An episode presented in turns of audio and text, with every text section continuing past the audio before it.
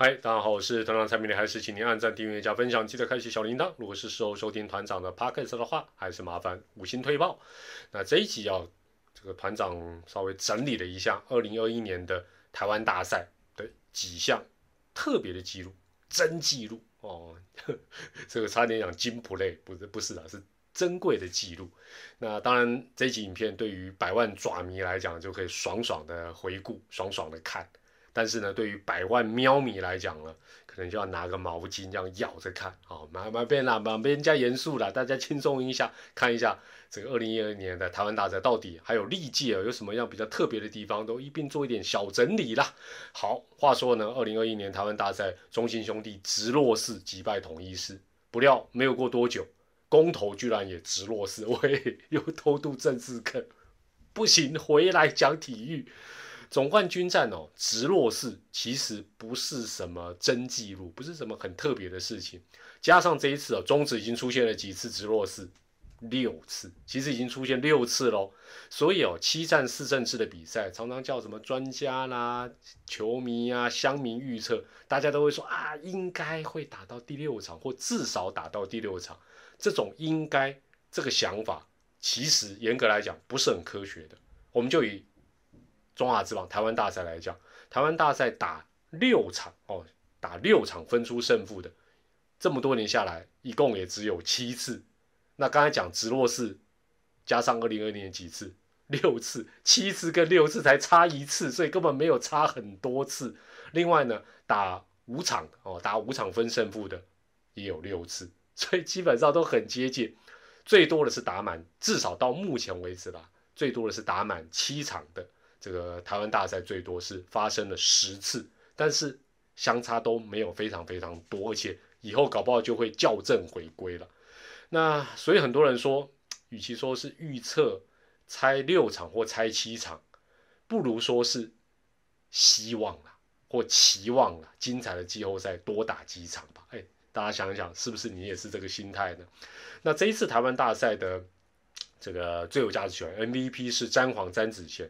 但是他在四场的比赛里面，他并没有获得任何一场的单场 MVP，所以有人说这叫爆冷，这算不算是真纪录呢？其实还好，其实也还好，因为詹子贤并不是在台湾大赛当中这种特殊状况的第一人，第一人是谁？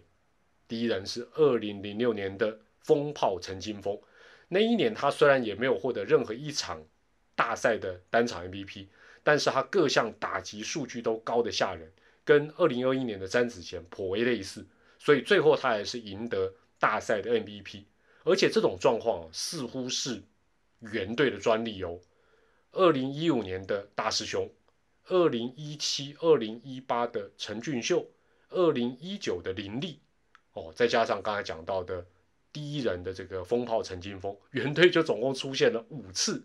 五次这样的一个特殊状况，那另外狮队也出现过两次，分别是二零零九年的海克曼跟二零一一年的王敬明。那这两个狮队这两个投手也是唯二的两名投手，所以呢，加上詹皇这一次呢，已经是终止发生的第八次，就是他没有获得任何一场台湾大赛的单场 MVP，但最后他是等等于是一个总 MVP 的一个人选哦。不过詹皇确实是。黄山军在这样的一个季后赛的特殊状况发生的第一次，第一次哦，所以阿阿公他这不是真记录，有啦，在后面，在后面不要急哈。另外哈，科普一个这个跟单场 MVP 有关的一个事情，这时候要考考大家啦。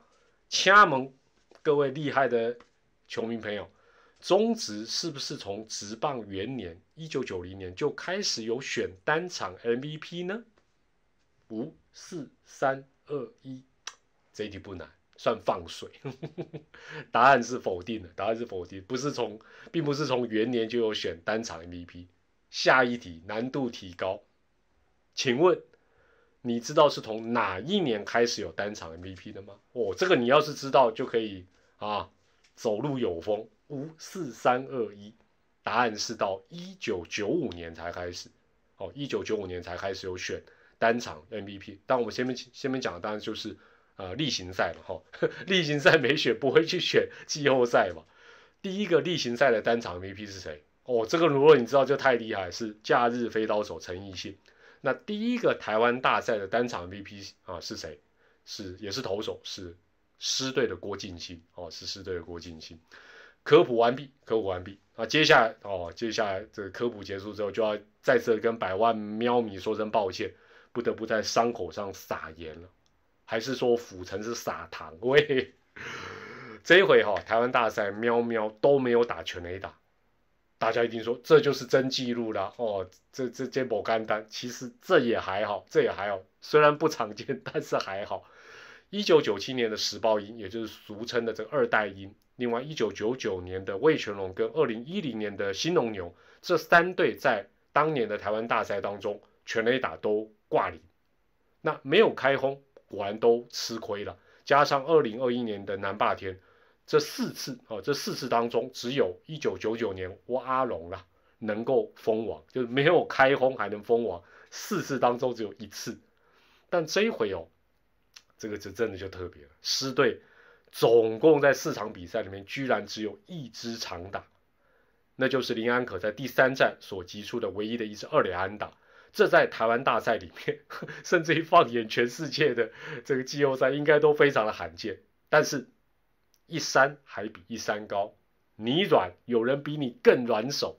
二零一零年的新农牛，不但被当时的兄弟像直落四打趴之外，整个系列一样打四场，喵喵至少还有一支两安打，扭牛是整个系列都没有半支长打，连支二连安打都挤不出来。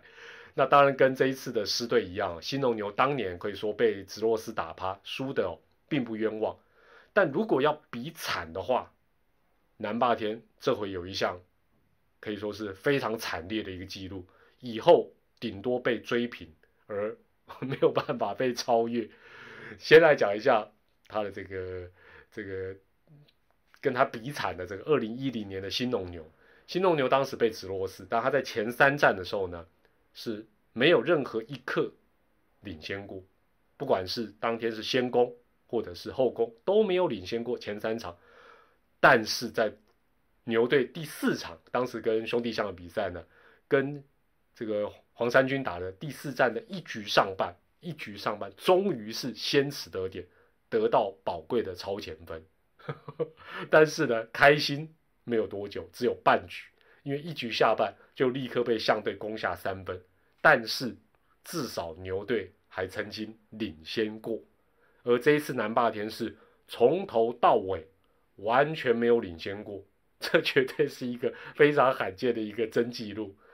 那另外哈，这个喵喵的这个四位先发投手里面，竟然有三个人在台湾大赛当中的圆护率都是挂零，也就是他们在场上投的时候，喵队的打者都没有打下任何的分数，分别是各投六局的布雷克跟胡志伟。那另外霸能投的两局，等于这三个人投的时候，他们都是先发投手，但是他们投的这些局数里面，喵喵都没有得分，喵喵的打线是全数沉睡中。那只有蒙威尔有获得这个打击的奥援，但问题是他投的局数又最短，他投不到两局，只投了一又三分之一局。所以从这些 惨烈的真纪录，非常容易发觉南霸天在。二零二一年的台湾大赛卫冕失利，最大的问题，闭着眼睛都知道，就是打击严重的熄火哦。这就是 团长在二零二一年台湾大赛的一些真纪录的整理跟科普，有没有什么更特殊的？然后团长没有发现，百万乡民网友都没有发现的，也欢迎大家用留言在影片下方跟大家来分享。好，我是团长蔡明迪，感谢您的收看。还是祝大家健康、开心、平安。我们下回再见，拜拜。